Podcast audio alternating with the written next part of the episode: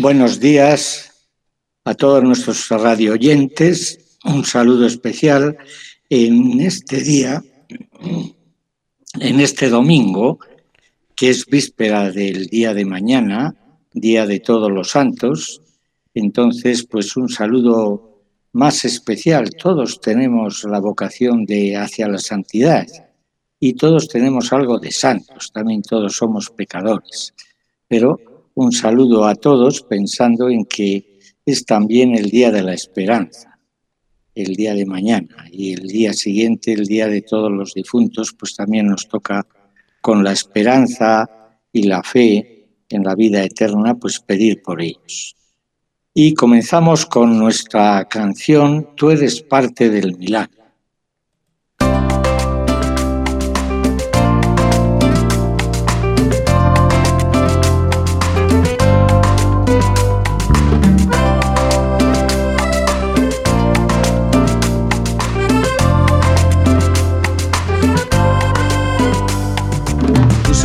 Se abrieron para ver la abundancia del amor donde solo hubo escasez. No hay necesidad de que se vayan si el corazón es la esperanza. Denles ustedes de comer. Nuestra visión, nuestra pasión, nuestro futuro en la presencia y el poder de Dios. Salvista, tú eres parte del milagro de la gracia que solo viene de Dios. La salista tú eres parte del milagro, un donante de alegría, alimentado de amor. La salista tú eres parte del milagro, la abundancia de la gracia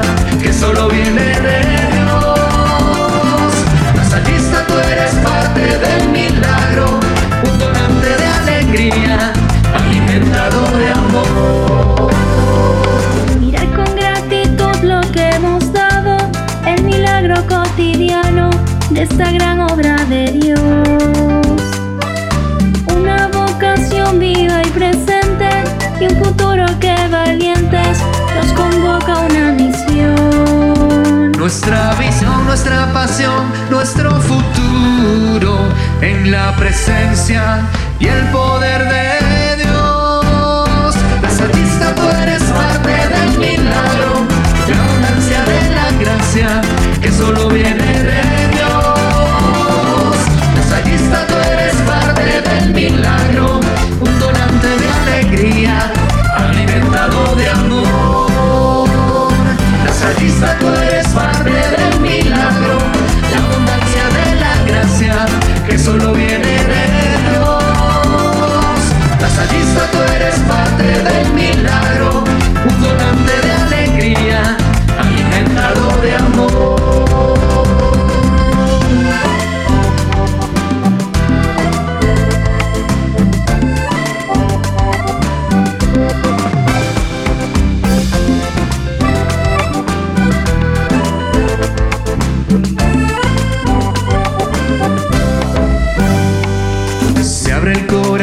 en nuestras manos nuevos caminos se construyen para vidas transformar. Una vocación nos fortalece y en nuestro futuro crece esta pasión por educar. Nuestra visión, nuestra pasión, nuestro futuro en la presencia y el poder de Dios. La saltista tú eres parte del milagro solo viene de Dios. Ensayista,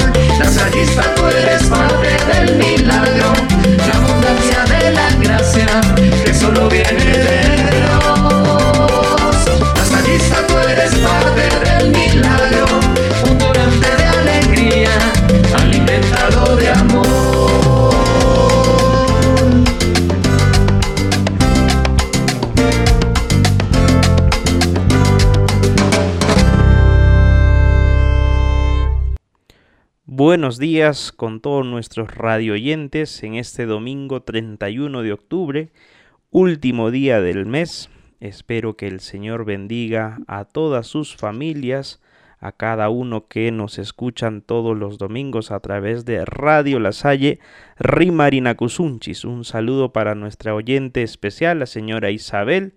Bendiciones para su familia. Soy el hermano Emilio y bienvenidos a este programa dominical La Voz de la Salle. Como es habitual en nuestro programa, vamos a iniciar este leyendo el Evangelio no precisamente propuesto para hoy domingo, sino para la fiesta que mencionaba el hermano, que es la de todos los santos. El día de mañana, primero de noviembre, pues es la solemnidad en la iglesia de la festividad de todos los santos, así que vamos a emplear el Evangelio propuesto para este día. Lectura del Santo Evangelio según San Mateo. Viendo la muchedumbre, subió al monte, se sentó, y sus discípulos se le acercaron.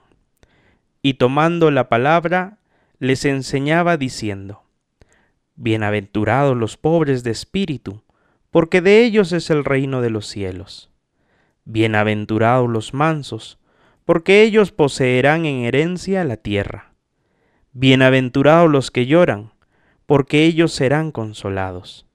Bienaventurados los que tienen hambre y sed de justicia, porque ellos serán saciados. Bienaventurados los misericordiosos, porque ellos alcanzarán misericordia. Bienaventurados los limpios de corazón, porque ellos verán a Dios. Bienaventurados los que trabajan por la paz, porque ellos serán llamados hijos de Dios. Bienaventurados los perseguidos por causa de la justicia, porque de ellos es el reino de los cielos. Bienaventurados seréis cuando os injurien y os persigan, y digan con mentira toda clase de mal contra vosotros por mi causa Alegraos y regocijaos, porque vuestra recompensa será grande en los cielos, pues de la misma manera persiguieron a los profetas anteriores a vosotros. Es palabra del Señor. Gloria, a ti, Señor, Jesús. Este Evangelio es quizá el resumen de todo el Evangelio, las bienaventuranzas, las bienaventuranzas que acabamos de leer. El Día de Todos los Santos es la fiesta de la esperanza.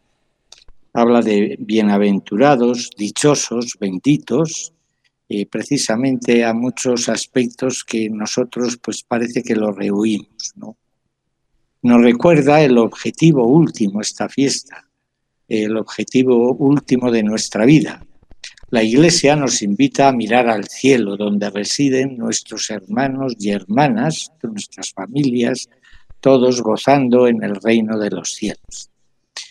Esta fiesta nos recuerda que son muchos los santos en el cielo, no solo los canonizados. Los canonizados son aquellos que la Iglesia nos los propone como ejemplo de vida, pero hay otros muchos a veces los vecinos eh, también son bienaventurados y les admiramos, aunque hayan fallecido, ¿no? Es un día para recordar que todos estamos llamados a ser santos y llegar al reino de los cielos. Dice, bienaventurados porque de, ellos es el reino de los cielos. Bienaventurado porque serán llamados hijos de Dios. ¿Quiénes? Los pobres, los que tienen hambre y sed de justicia, los limpios de corazón, los pacíficos, los perseguidos, los que buscan la paz, que trabajan por la paz. Esos son los bienaventurados que dice Jesús que serán hijos de Dios, que serán premiados en el reino de los cielos. En nuestro tiempo, más que en el pasado, vivimos tan absorbidos por las cosas terrenales, por muchas veces por las prisas, que nos olvidamos de pensar en Dios como protagonista de nuestra vida, de nuestra historia. Eh, San Pablo dice en la carta a los romanos, estimo que los sufrimientos del tiempo presente no se pueden comparar con la gloria que se ha de revelar en nosotros. Y el Papa Francisco, comentando eh, la santidad, dice muchas veces, tenemos la tentación de pensar que la santidad está reservado solo a quienes tienen la posibilidad de tomar distancia de las ocupaciones ordinarias para dedicar mucho tiempo a la oración. No es así, no quiere decir que no, que no recemos, ¿no? Pero no para dedicar eh, todo el día a la oración. Todos estamos llamados a ser santos, viviendo con amor y ofreciendo, ofreciendo el propio testimonio en las ocupaciones de cada día, donde cada uno se encuentra, en el trabajo, en el servicio a los demás, en la solidaridad, en la ayuda, en el trabajo por la paz, cumpliendo pues esto que acabamos de escuchar de las bienaventuranzas. Bien, hermano, yo quisiera dar algunas ideas sobre esta festividad. Muchas personas confunden a veces esta festividad con la de los fieles difuntos, que también se celebra a continuación el día 2. Pues esta fiesta, que celebramos el día de mañana, fue unificada por el Papa Gregorio IV el primero de noviembre, que en ese tiempo en Roma era el tiempo de las cosechas. Y claro, porque antes la celebración de todos los santos se hacía el 13 de mayo. Sin embargo, eh, a partir de esta decisión del Papa Gregorio, eh, se trasladó la fiesta al primero de noviembre y es una fiesta, como usted decía, para reconocer y recordar a todas aquellas personas que hemos conocido en nuestra vida que han sido buenas, es decir, que han sido santos en vida. Nosotros nos hemos topado con más de una persona que es eh, buena porque nos ha ayudado, porque nos ha tal vez aconsejado y lo que hacemos el día de mañana al celebrar la fiesta de todos los santos, además de recordar a nuestros santos reconocidos, pues también es recordar a aquellas personas anónimas que de una u otra forma han ayudado en vida. Nada más, hermano. No sé qué más quisiera decir usted. Bueno, pues quería decir que a veces, eh, al enfriarse un poco la vida cristiana, eh, pues nos olvidamos del testimonio de los santos, ¿no? Y pues la misma eh, festividad que la unen con el Halloween es una fiesta muy antigua, pues de, los tiempos paganos, ¿no? Y a veces, pues los disfraces y los fantasmas y las brujas, pues nos hacen a veces pues olvidarnos precisamente del valor que en el mundo cristiano ha tenido esta fiesta de todos los santos, que realmente pues es eh, pues muy entrañable, incluso hasta desde el punto de vista gastronómico, tiene sus eh, tiene sus tradiciones dependiendo de los lugares, etcétera, ¿no? Entonces, eh, para nosotros la fe en la vida eterna nos invita a vivir amando a Dios sobre todas las cosas, que el Evangelio precisamente de hoy eh, habla de los dos mandamientos principales. Dice Jesús, se pueden resumir los mandamientos en dos, amar a Dios y al prójimo por encima de todo. ¿no? Eh, Dios que nos libera del mal y de la muerte y nos pone en comunión sin fin con todos los que participan en el mismo amor a Dios. Entonces, esta vivencia nos hace pensar que somos peregrinos aquí en la tierra. Eh, peregrinamos eh, camino de la felicidad eterna para podernos encontrar con nuestros hermanos y hermanas, como decía al principio, eh, que ya comparten plenamente la vida plena en Dios. Pues que no nos olvidemos y repasemos con esta canción, repasemos un poco las bienaventuranzas que nos sirvan también de norma en nuestra vida. Acordémonos que no ensalza al que más tiene, sino precisamente al que más da, al que más hace, al que trabaja por la paz, al que es perseguido por causa de, del mismo Jesús. Bendigámosle al Señor en este día y acordémonos de los santos y también de nuestros parientes difuntos que gocen también de la paz del Señor.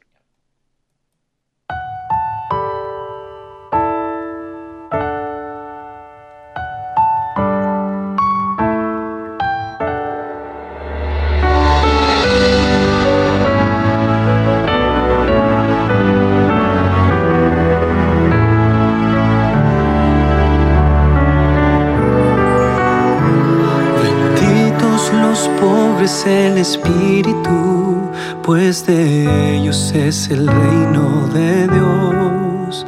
Benditos los que lloran, pues recibirán consolación. Benditos los mansos y humildes, pues la tierra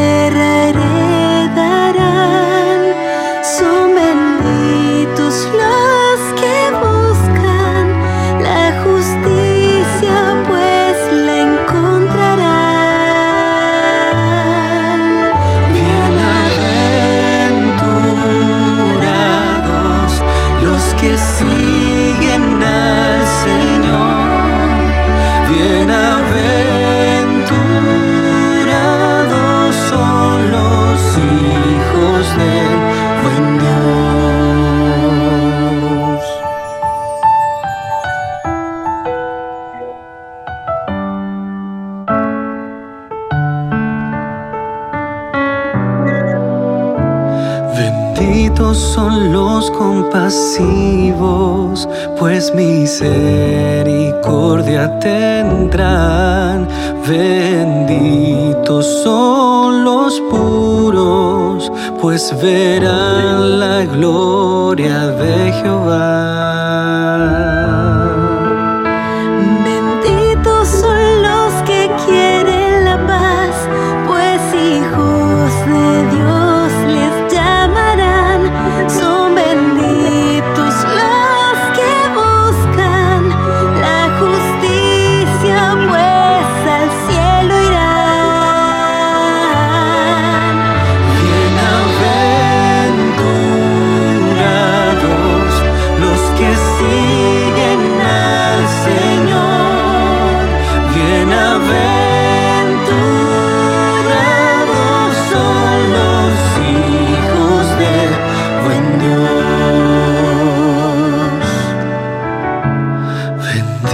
Son los perseguidos por la causa de Dios.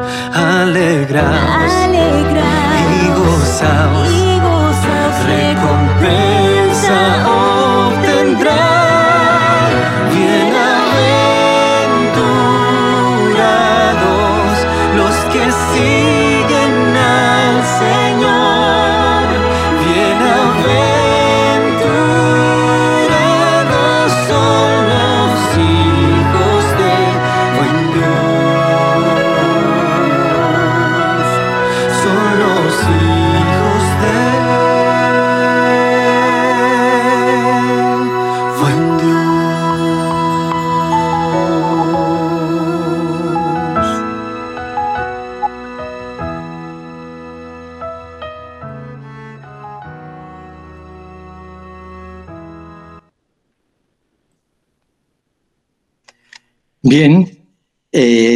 Día de Todos los Santos, pues podemos recordar a dos de nuestros santos canonizados que han vivido entre nosotros y han tenido una vida muy distinta, ¿no? Eh, como estábamos hablando del Papa Juan Pablo II en la vez la semana pasada, pues también podemos comentar algunas otras historias del Papa, no precisamente, bueno, también cuando era Papa, pero antes de ser Papa ya tenía eh, visos de, de, búsqueda de la santidad, ¿no? Eh, en el sentido de acercarse a Dios y hacer lo que Dios pide en el Evangelio, ¿no? Entonces, eh, Carol Boitila, ¿no? Eh, también el otro santo que con una vida muy distinta, pues es precisamente Santa Teresa de Calcuta, que ha vivido, que ha estado en el Perú también, eh, y que también ha hecho milagros después de, eh, hoy es, el, la celebramos como Santa Teresa de Calcuta. Bien, pues mmm, comenzamos con una historia de también de Juan Pablo II, cuando era seminarista, o después de ser seminarista, que bueno, era seminarista, y ya contamos eh, la semana pasada eh, la niña de 13 años que le salvó la vida y hasta el final prácticamente eh, de su vida, o pasando más de 55 años creo, es cuando se dio a conocer. Hay otro, otro hecho interesante, cuando el Papa estaba precisamente eh, de seminarista, pero que estaba en trabajos forzados a la hora de la verdad. Aquí el hermano Emilio igual nos lo cuenta.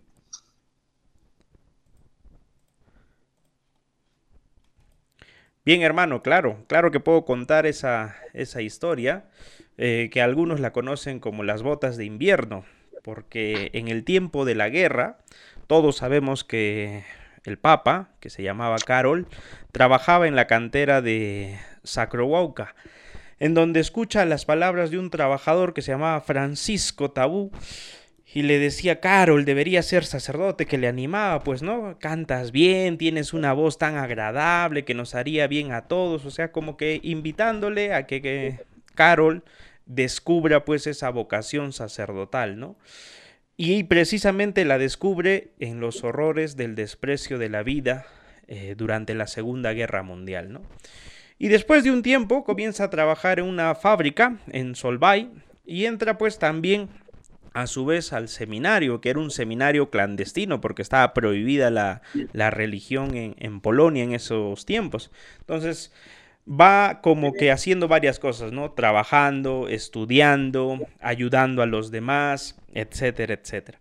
Y en octubre del año 1945, ya eh, formalmente pues ya era un seminarista, iba caminando por las calles de Cracovia con otro estudiante y se acerca una mujer, muy sencilla ella, pobre, y se le acerca diciendo, ¿no? ¿Se acuerda usted de mi marido, el trabajador que fumaba sin cesar en la fábrica de Solvay? Y, Caro le responde, claro que me acuerdo, ¿no? ¿Cómo está su hijo? ¿Qué ha sido de su familia? ¿Cómo están ustedes? Y le dice, pues muy bien la señora, ¿no? Eh, y le dice una frase que, tal vez le marca la vida también a, a, nuestro Papa diciendo, ¿no? Hasta el fin de mi vida le estaré eternamente agradecida. Le ruego que acepte esto. Y la mujer le va entregando unas botas de invierno nuevas. ¿sí? Y ella cuenta, pues, ¿no? Que en los días del nacimiento de su hijo, Carol, no, no pocas veces, sino de varias formas, pues, él fue de manera voluntaria trabajando en los turnos de noche, supliendo al marido de esta mujer para que éste pudiese atender a su familia, ¿no? Em, pero, curiosamente, en esta vocación de, de Carol, pues también, ¿qué hace él? Unos días después, Carol le entrega esas botas a otra persona y siguió usando las botas antiguas que tenía y los zapatos usados que ya contaba, ¿no? Esa es la historia de, las botas de invierno, hermano. Muy bien, muy bien. Bueno, pues un ejemplo de Carol en medio de, de aquellos trabajos. Eh, ya había, había sido en el año 1945, ya había eh, acabado la guerra, pero había sido tomada por los rusos, ¿no? Pues hay otra historia, otra historia relacionada en, en este año de 1945, cuando eh, en Cracovia, en, en, Polonia, eh, un oficial de la Armada Roja, ya de la Unión Soviética, que entraron en Polonia y decidieron eh, ausentar, a, echar a los alemanes que huyeron también y se apoderaron de Polonia y ahí vino, vino pues unida la Unión Soviética, ¿no? Bueno, pues eh, resulta que allí estaban los seminaristas en, aquel entonces y, estaban trabajando y resulta que eh, este oficial de la Armada Roja, Sirotenko, también es una, una historia que eh, este episodio pues ha quedado inédito durante mucho tiempo, ¿no? Eh, y una revista italiana, Familia Cristiana, es la que de alguna manera pues lo dio a conocer mucho tiempo después, ¿no? Eh, resulta que Sirotenko, aquel oficial, eh, resulta que era aficionado y, bueno, profesor de historia medieval. como estaban en guerra, pues fueron movilizados y quedó pues en esta armada de roja de la Unión Soviética. Y fue eh, esa, esa Armada Roja, pues llegó a Polonia a tomar Polonia y echar a los alemanes. Bien, pues resulta que eh, este oficial, que era profesor de historia medieval, parece que además de sus ocupaciones eh, en ese momento, pues mm, como después de la guerra de la Unión Soviética, pues era aficionado a las letras, al latín y también a otros idiomas, porque le interesaba, ¿no? Como profesor. Pues resulta que en, una situación, estando él eh, pues al mando de, los demás, eh, y habían arrebatado ya Cracovia de, los alemanes, pues se estaba ocupando una mina de piedra que era precisamente la empresa Solvay donde estuvo antes durante la guerra el mismo Carol Wojtyla, ¿no? Y unos, eh, unos 50 o 80 más personas, pero ahí estaban los, los seminaristas. Pues resulta que eh, la guerra, que no era, no, no fue fácil y quedó pues las posguerras con muchas necesidades, ¿verdad? Eh, y resulta que cuando dice eh, en este relato que los rusos que entraron allí lo primero que buscaban era comida, ¿no? Pero el Sirotenko famoso causó un poco de extrañeza cuando quería conocer el latín y el alemán. Como se enteró de que allí había algunos seminaristas jóvenes, pues se alegró y dijo, bueno, pues estos me podrán ayudar a mí con el latín, ¿no? Y también a lo mejor con el italiano, ¿no? Y con el alemán. Eh, y dice que llamó a un seminarista. Este seminarista dijo que, que no era muy bueno en esas materias, que, que había estudiado poco. Eh, bueno, pues estaba pues atemorizado a ver a lo mejor dónde le mandaban, ¿no? Pero se le ocurrió decir que tenía un compañero muy inteligente y capaz para los idiomas, ¿no? Resulta que este compañero pues era Carol Boitila. Entonces, eh, dio él la orden de encontrar a, ese tal Carol, ¿no?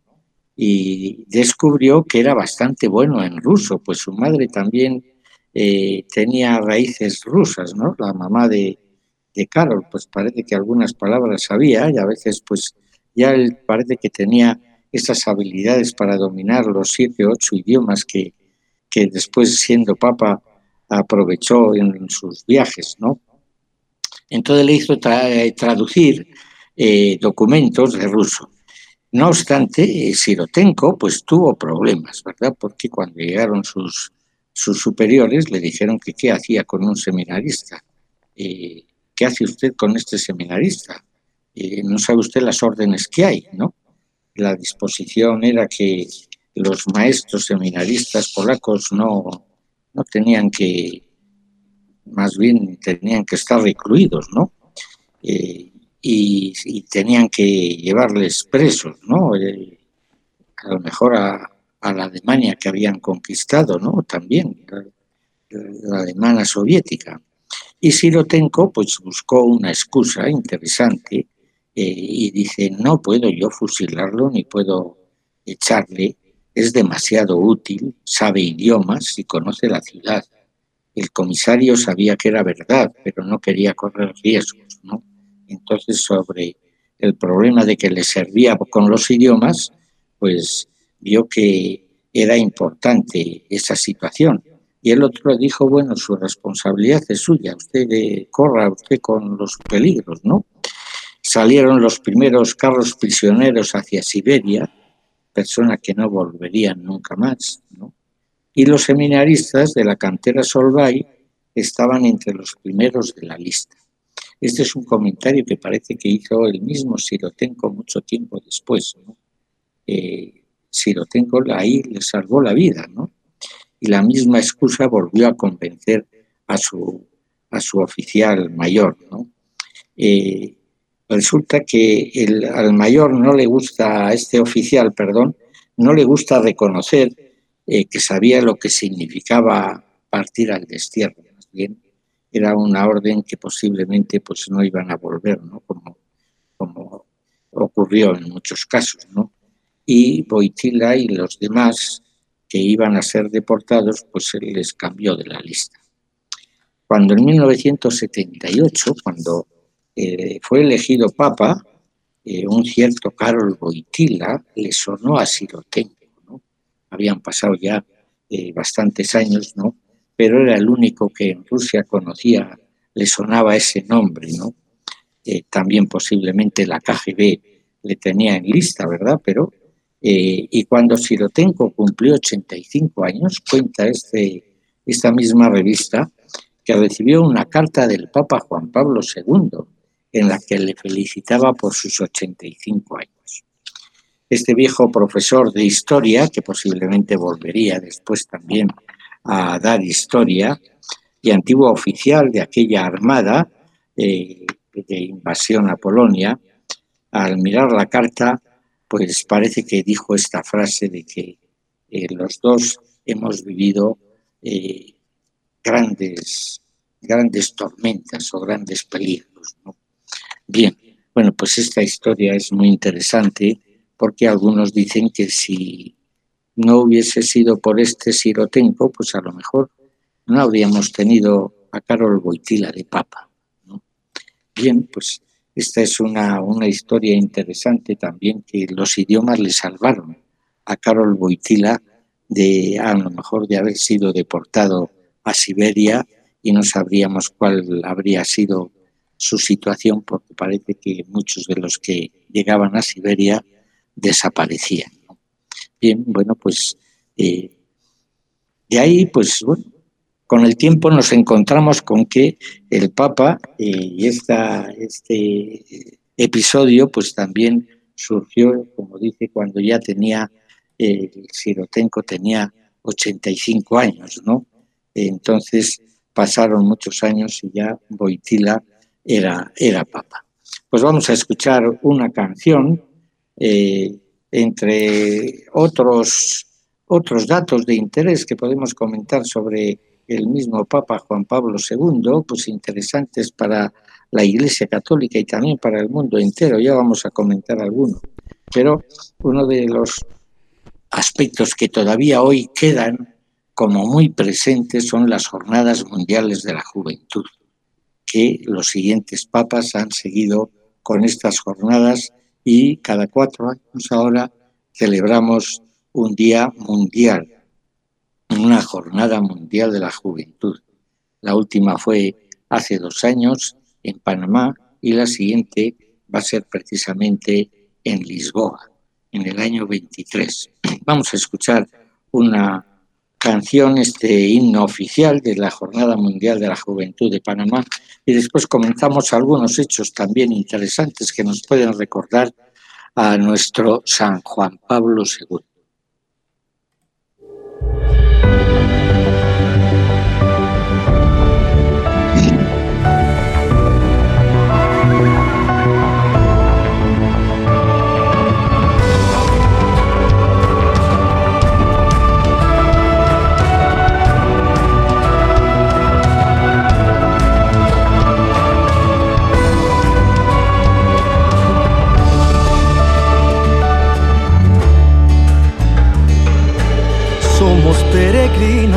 Que venimos hoy aquí, desde continentes y ciudades.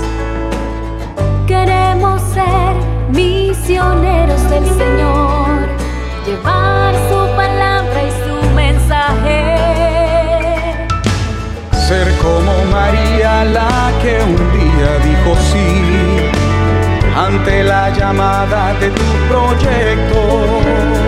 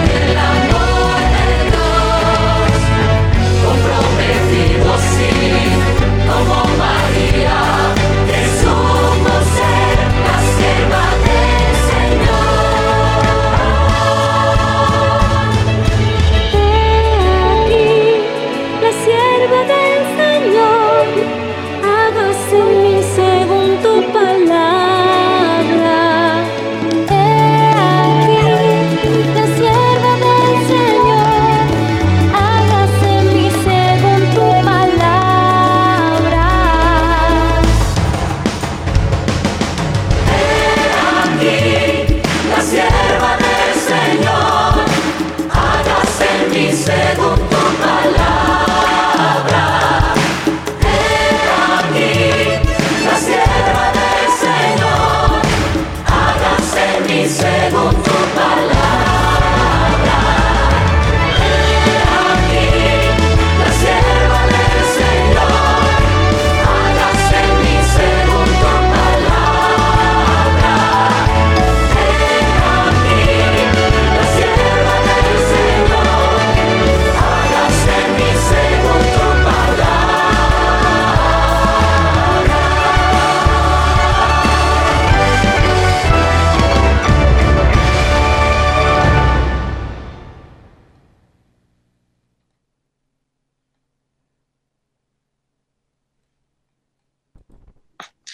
Muy bien, eh, buenos días a todos nuevamente.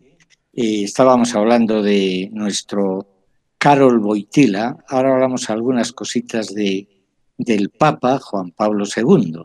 Y hace 30 años, precisamente, se hacían comentarios sobre el fin de la religión y pronosticaban un siglo XXI, ya han pasado 20 años de este siglo, como el inicio de una era totalmente profana en donde la religión pues no iba a contar.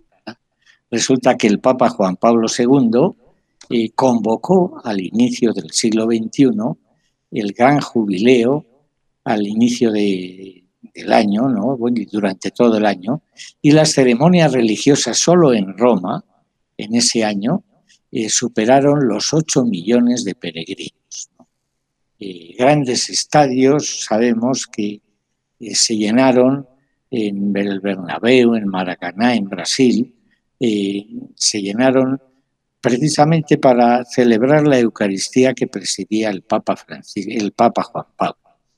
Eh, más de 17 millones de personas asisti- asistieron a lo largo de, de ese año y las autoridades generales de los países eh, cada miércoles hoy también en las audiencias generales, pues eh, hay muchas autoridades que han visitado. Precisamente ayer el presidente de Estados Unidos, antes de la reunión que han tenido los grandes países, los países más ricos, que llamamos la G20, ¿no?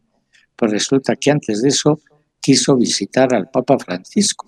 Y dicen los periódicos que estuvieron 45 minutos o 50 en conversaciones, ¿no? Entonces hay más de un centenar, eh, más de un millar, más de un millar de eh, presidentes o primeros ministros que a lo largo del tiempo de Juan Pablo II pues eh, visitaron a lo mejor en las visitas oficiales que hacía el Papa o también pasaban por el Vaticano. Pero veamos algunas otras noticias o algunos comentarios también relacionados, interesantes, de este tiempo de vida de Juan Pablo II, que no perdió ninguna oportunidad de poder llevar el mensaje de la Iglesia Católica, el mensaje de paz, el mensaje ecuménico, la relación con otras religiones, ¿no? Eh, por el mundo entero, a pesar de los últimos años que eh, padecía el Parkinson y ya los problemas de la le hacían tener una presencia pues eh, un poco pues propia de, esa edad y de, y de esa enfermedad. Bien, hermano, entonces para pasar a estas cositas así, a estos datos curiosos, por decirlo de una u otra forma, pues todos recordamos el 13 de mayo de 1981, cuando el Papa tuvo un atentado allí en la plaza de San Pedro. Eh, por aquel entonces era presidente de Italia Sandro Pertini y él permaneció al lado del Papa hasta las 2 de la mañana. Eh, no quiso alejarse antes del Papa, pues antes de que abandonara este la sala operatoria, ¿no? Entonces era una persona muy cercana a él y también pues como de una u otra forma en él mucha gente que vivió esta, este atentado pues estaba eh, al, al, lado del Papa, ¿no? Orando, pidiendo que se recuperara un, pequeño dato ahí que había. No sé, hermano, si quiera leer otro usted. Pues podía haber estado el presidente pendiente del hospital, ¿no? Pero parece que quiso estar él presente allí en el mismo hospital hasta que eh, salió de, de, la sala de operaciones y bueno, pues le darían el mensaje. Ya saben que el Papa Francisco fue un, un atentado que le costó muchos meses ¿no? en recuperarse el Papa, a pesar de que tan pronto que pudo siguió teniendo vida normal. Eh, bueno, pues algunas cosas interesantes, ¿verdad? Eh, es el primer Papa que ha tenido eh, momentos interesantes, por ejemplo, en el año 93 eh, se entrevistó con el emperador japonés, siendo la primera entrevista en la historia de un papa con el soberano japonés. Eh, otra primera visita de, de, un papa pues fue eh, cuando fue a Cuba en 1998. Eh, es el único primer papa que pisaba esa tierra cubana desde el inicio de la revolución castrista, ¿no?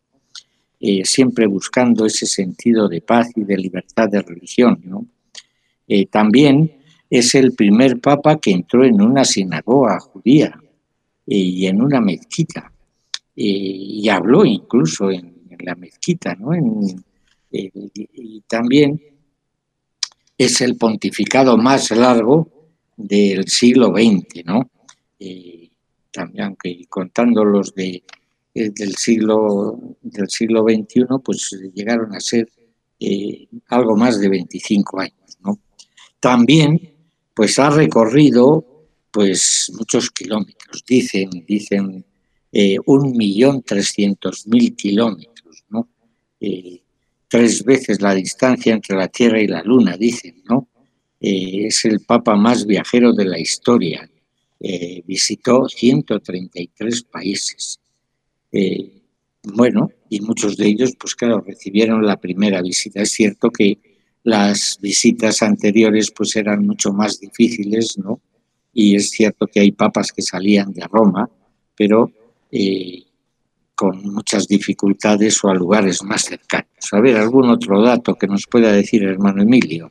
Perfecto, hermano. Pues hay una encuesta que se realizó en la diócesis de Indiana, en los Estados Unidos, donde se les preguntaba a las personas qué era lo que más les llamaba la atención. Y las personas respondieron que una de las cosas que les llamaba la atención era la sonrisa, la devoción mariana que tenía, todos sabemos su devoción a la Virgen de Fátima, el dominio de varios idiomas, porque hablaba siete u ocho idiomas, el perdón eh, concedido precisamente a aquella persona que había atentado contra su vida, y el amor que tenía hacia los niños y pobres. También, de acuerdo con un estudio que se realizó en 22 países en América Latina, en España y en Portugal, a más de eh, 40.000 estudiantes de secundaria, les preguntaban por qué admiraban a las personas o a aquellas personas que eran famosas y una de las cosas que respondieron los chicos era que eh, les llamaba la atención a aquellas personas que practicaban la solidaridad.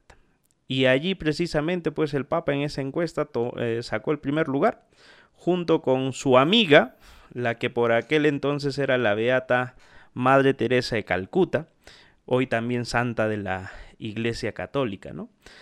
Em, la mayoría de los viernes, sobre todo de los viernes santos, eh, él iba a, confesar a la Basílica de San Pedro, como muchas veces ahora hemos visto al Papa Francisco también acercarse a confesar a las personas, ¿no? Bautizó en su capilla privada a los hijos de sus amigos, a los, a los hijos de los colaboradores, eh, casando a personal de, Vaticano, entre otras muchas cosas, ¿no? No sé, hermano, ¿qué más podría contarnos sobre la vida de Juan Pablo II? Pues una cosa que es interesante y valiosa para nosotros como católicos es el encuentro mundial de oración por la paz que realizó varias veces, ¿no?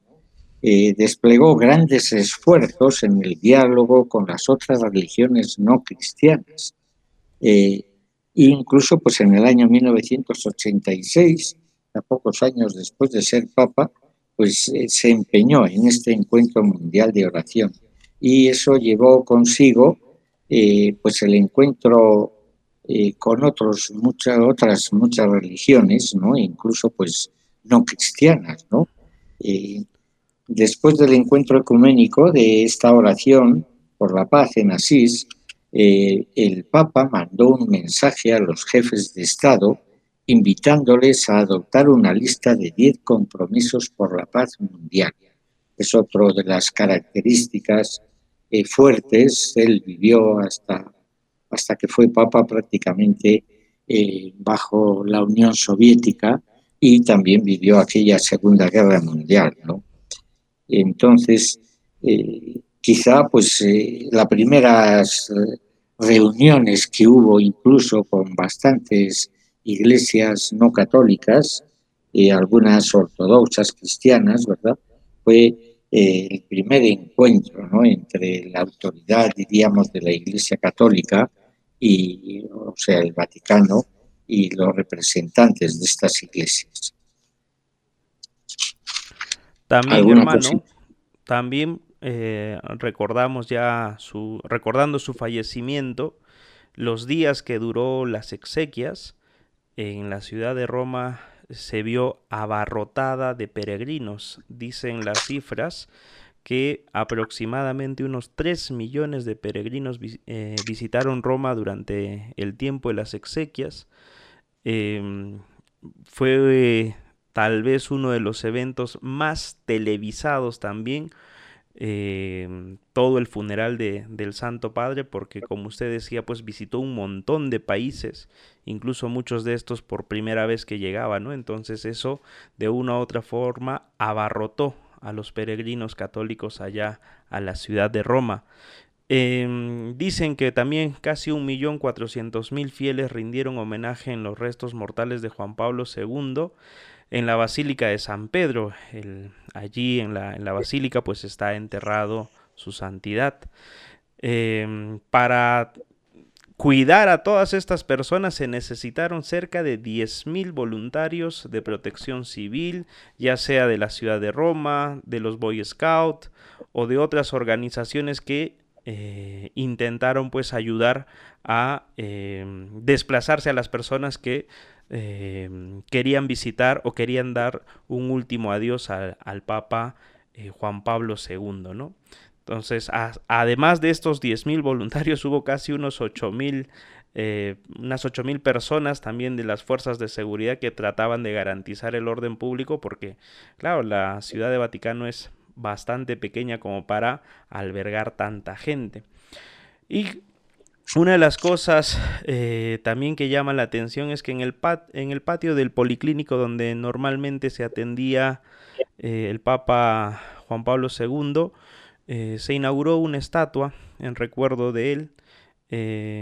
El monumento es dedicado por la Universidad Católica a la memoria de, del Papa Boitila y fue bendecida por el cardenal Stanislao, quien fue durante muchos años su secretario particular. ¿no? ¿Qué más, hermano? ¿Qué más podemos decir? Bueno, eh, no sé cuánto tiempo tenemos, ¿verdad? Pero todavía estamos, eh, todavía estamos como para un par de datos más es interesante el, este mensaje que el Papa Juan Pablo II ha dejado pues en el mundo entero, ¿no?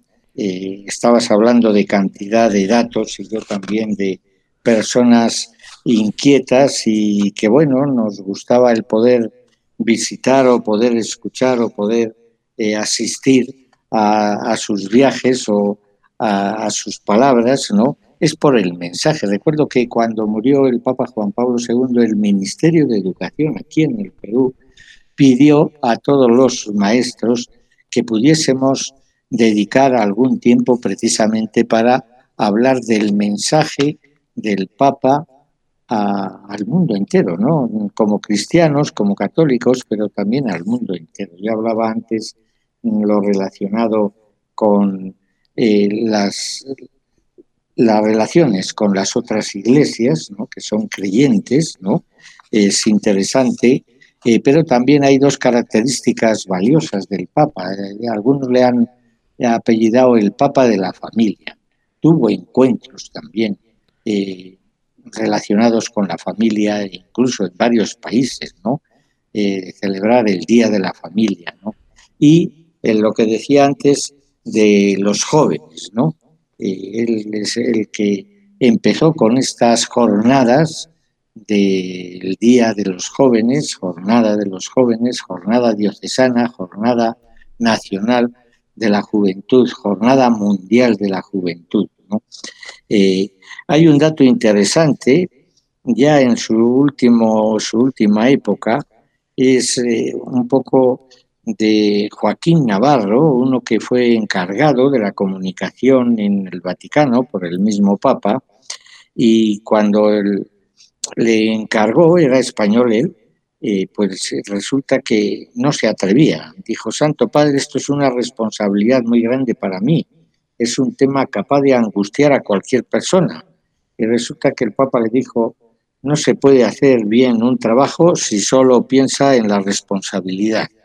Si solo piensa en la responsabilidad, te sentirás como amarrado, como encerrado dentro de esa responsabilidad. No le dijo, pues voy a buscar a otro, sino le dijo que siguiese, ¿no? que no se preocupase demasiado por la responsabilidad. Pues eh, hay un comentario interesante dice que cuando Juan Pablo II eh, ya estaba ya en los últimos años, ¿no?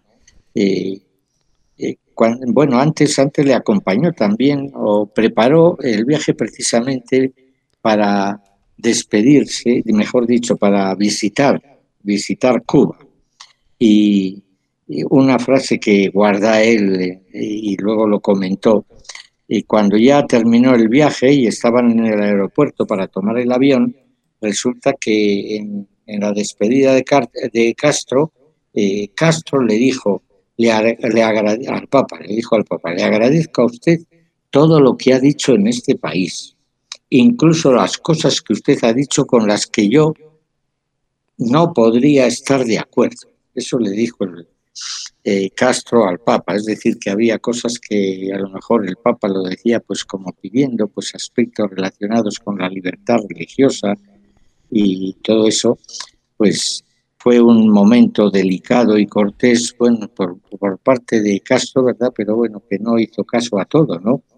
Eh, y también este, el Joaquín Navarro, pues recuerda ya al final del tiempo con, con el Papa Juan Pablo II, eh, que pues con alguna frecuencia pues se encontraba con él, pues algunas veces para hacer una fotografía cuando ya estaba muy mal y dice que la enfermedad, el Parkinson, había hecho que aquella persona sonriente de Juan Pablo II eh, ya había perdido esa expresión eh, de, la sonrisa. Y entonces él, pues acordándose de que le hacían muchas gracias los payasos de circo al Papa, pues en alguna ocasión para sacarle una, una fotografía se ponía una nariz falsa de esas rojas que se ponen los payasos.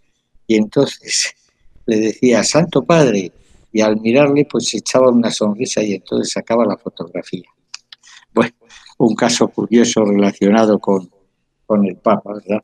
Pero igual podemos eh, acabar eh, con la canción para la Jornada Mundial de la Juventud, eh, que se celebrará dentro de dos años. Ya los, los portugueses, va a ser en Lisboa, pues ya han establecido una jornada, digo, una, una canción precisamente para esta jornada y lo comunican en varios idiomas a todos los países, incluso la cruz famosa que camina de jornada mundial en jornada mundial, pues ahora ya está en España por cerca de cerca de Portugal, va pasando por las diócesis para llegar en el año 23 a Portugal y también allí la pasearán por las distintas diócesis para el lugar de encuentro en Lisboa. Podemos escuchar esta canción.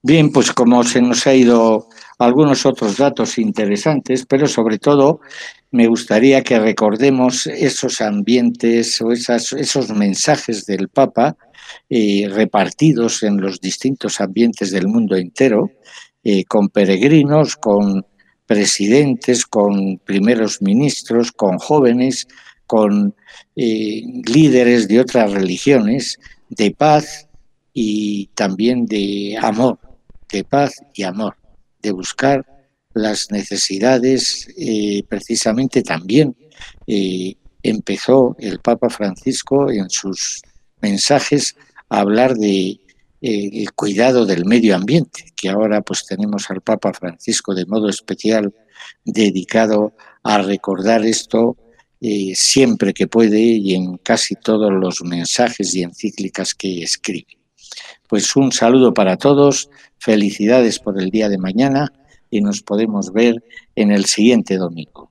Feliz día para todos, feliz descanso en estos días y no nos olvidemos de nuestros hermanos difuntos. Bien hermano, entonces nos estamos encontrando el próximo domingo. Con ustedes ha sido el hermano Javier Miranda y el hermano Emilio Prada en su programa La Voz de la Salle. No se olviden que este programa puede ser también escuchado a través de Spotify y Anchor. Les deseo un buen domingo, eh, también una fiesta de todos los santos para que disfruten en familia, recordando también a nuestros seres queridos. Y les dejamos escuchando precisamente el himno de la Jornada Mundial de la Juventud del año 2023. Hasta pronto.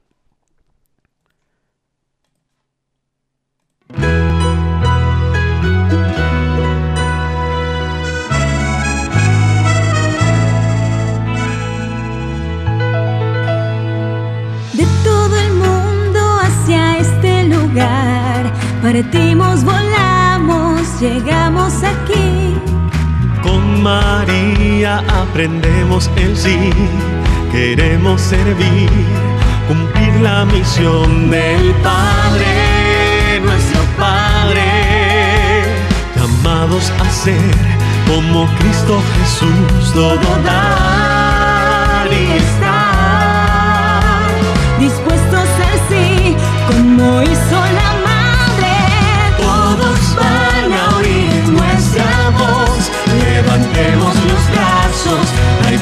prisa en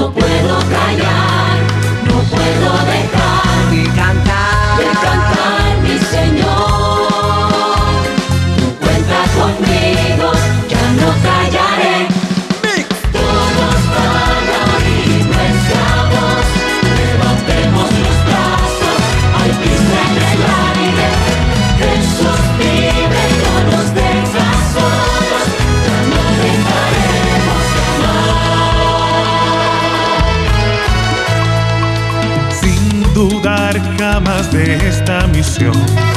María tan joven, con prisa salió de su casa y a la montaña subió. A ver a Isabel, un saludo aquí, encontró comunión. El fruto bendito, pues Él es mi Señor. Yo también, quiero oír serás muy feliz.